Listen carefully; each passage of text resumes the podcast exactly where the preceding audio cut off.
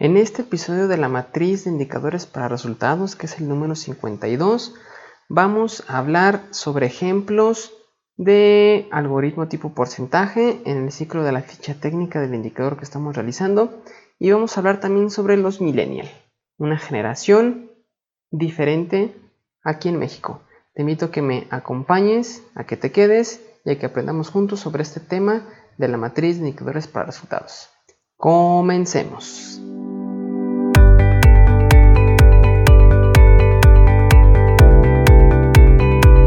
Muy bien, pues muy buenos días. Hoy martes 29 de agosto del 2017 se nos está terminando el, el, año, el mes y pues hay que disfrutarlo. Pues vamos a comenzar. El tema del de hoy son ejemplos de algoritmo tipo porcentaje. Recordemos que los indicadores pues pueden ser de varios tipos. Pueden ser de porcentaje, puede ser una tasa de variación, puede ser un índice o puede ser una razón o promedio. Y el día de hoy quiero compartirte como parte del ciclo de la ficha técnica del indicador algunos ejemplos de tipo porcentaje. Recordemos también que los indicadores de tipo porcentaje, la variable A y la variable B, deben de estar midiendo la misma unidad en el mismo periodo de tiempo.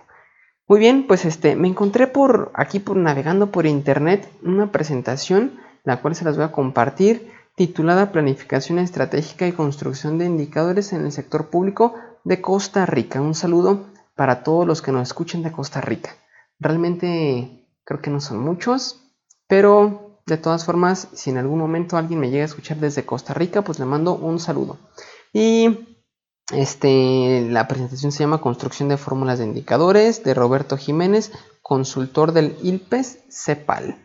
Muy bien, pues aquí estamos citando este, esta presentación de este consultor y los ejemplos son los siguientes. Porcentaje de ejecución del presupuesto. Y la fórmula del cálculo es total de presupuesto ejecutado en el año T entre total de presupuesto asignado en el año T.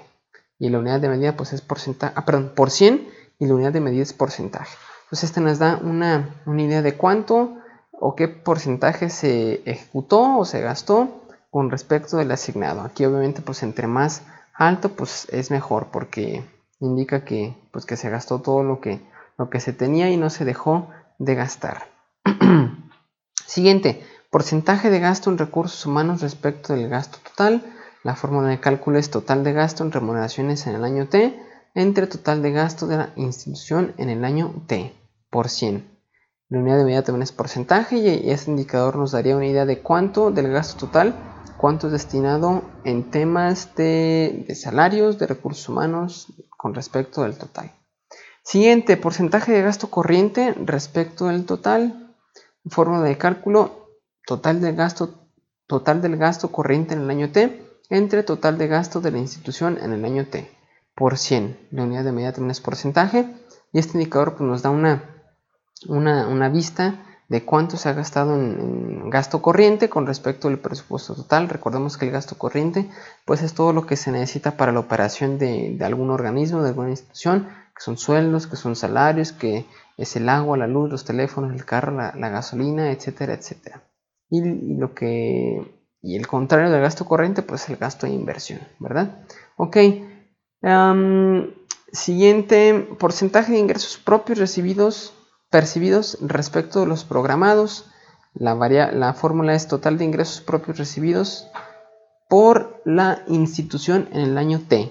Total de ingresos programados a percibir por la institución en el año T. Y pues aquí ya nos da, nos da este, una vista de del presupuesto total, cuántos son los ingresos propios. Algo muy importante, por ejemplo, en los municipios, en los ayuntamientos, donde el, porcentaje de los ingresos que perciben, pues alrededor de un 30, un 25, un 30% son ingresos propios en lo que he visto y los demás son de otros órganos eh, estatales o, federales y bueno, pues este, este indicador nos permite, es un indicador tipo porcentaje, nos permite saber esa, eh, esa, esa información.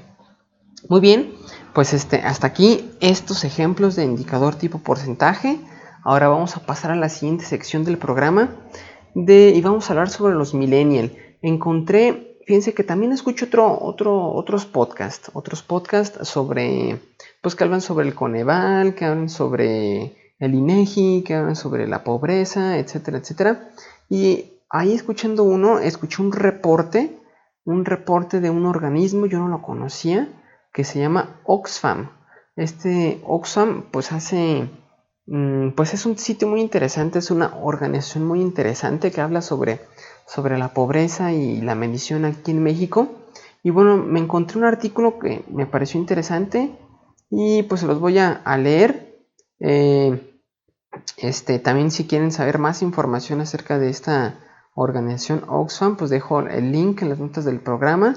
Y este artículo está escrito por Cristina de la Fuente gerente de comunicación de este organismo. Y dice lo siguiente, 1 de agosto del 2017. A pesar de haber nacido un millennial, nativa digital y todo, hay días en que eso me rebasa muchísimo. Eh, está la página web, los posicionamientos, los borradores, los posts de Facebook y los tweets. Está el correo mensual para los SOXIS, el newsletter de comunicación interna, los boletines de prensa, la cascada interminable de correos electrónicos cada día. Está el Telegram, el WhatsApp, el Skype y los webinars. También está el teléfono. Yo quisiera de vez en cuando tener una, línea directa con cada uno de los donantes, los supporters y los followers que me hacen posible formar parte de la lucha contra la desigualdad desde mi trinchera que es la gerencia de la comunicación. Quisiera un espacio formal de diálogo con cada uno de ustedes y demostrarles la gratitud de quien ejerce su oficio en pro de su actividad favorita, salvar al mundo un pasito a la vez. Quisiera invitarles un café, describirles las angustias de la semana, la coyuntura que nos ahoga y cómo, cómo veo el panorama de aquí al 2018.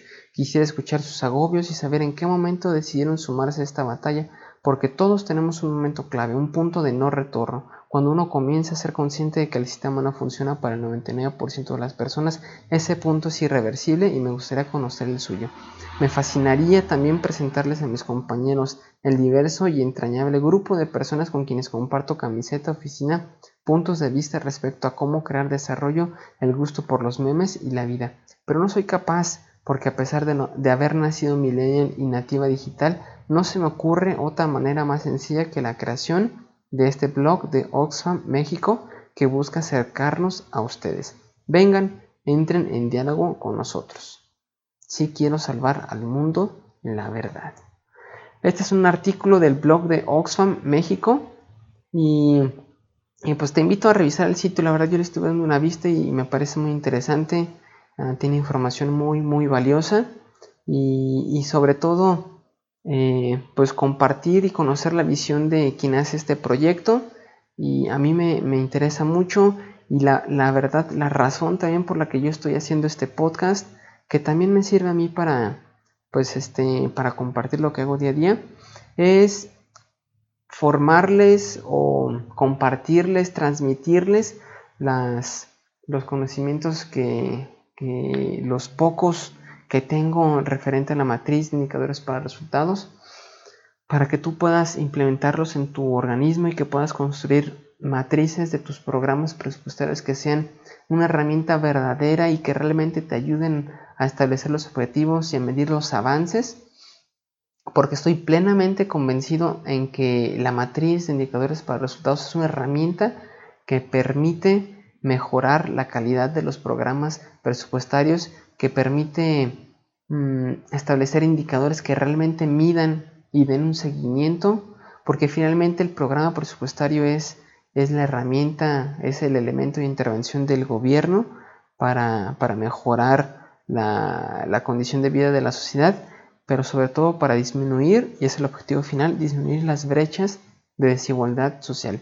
Y realmente a mí me llena mucho, de mucho gusto cuando eh, se me pide el, apoyo para alguna asesoría o para alguna revisión de las matrices y derivado de estas se hacen ajustes tanto en reglas de operación como en los procedimientos como en, los procesos que realmente impactan a, a, la población objetivo. Es algo que realmente a mí me da mucho mucho gusto y mucha satisfacción y, y este y bueno, pues nada, quería compartirte eso. A lo mejor ya me salí un poquito del tema. Eh, espero que te haya agradado este episodio, que te haya gustado. Y pues el día de mañana vamos a, aprender sobre los ejemplos de algoritmo tipo tasa de variación.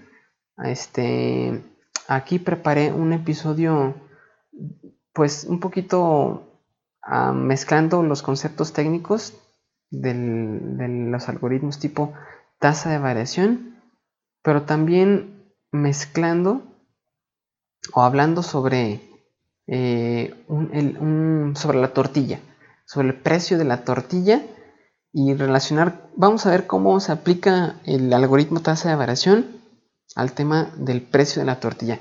Yo me acuerdo que hace, uh, yo creo que estaba como en la primaria hace más de, hace más de 20, de 20 años, hace más de 20 años, que me acuerdo que había, había una tortillería por aquí por la casa y el precio era de un peso el kilo. Yo me acuerdo vagamente que hasta así ponen sus letreros un peso el kilo. Y este, y bueno, ahorita ya está hasta 14 pesos. Entonces vamos a ver cómo se aplica este, esta, este algoritmo de tasa de variación que precisamente nos permite medir el comportamiento del valor de una variable, de una misma variable a través del tiempo. Sin más preámbulo, sin más este texto, sin más palabras, te dejo. Espero que tengas un excelente martes y nos vemos el día de mañana para platicar sobre el tema del algoritmo tasa de variación y el precio de la tortilla. Muchas gracias, que tengas un excelente día, que tengas un excelente resto de semana. Hasta luego. Adiós.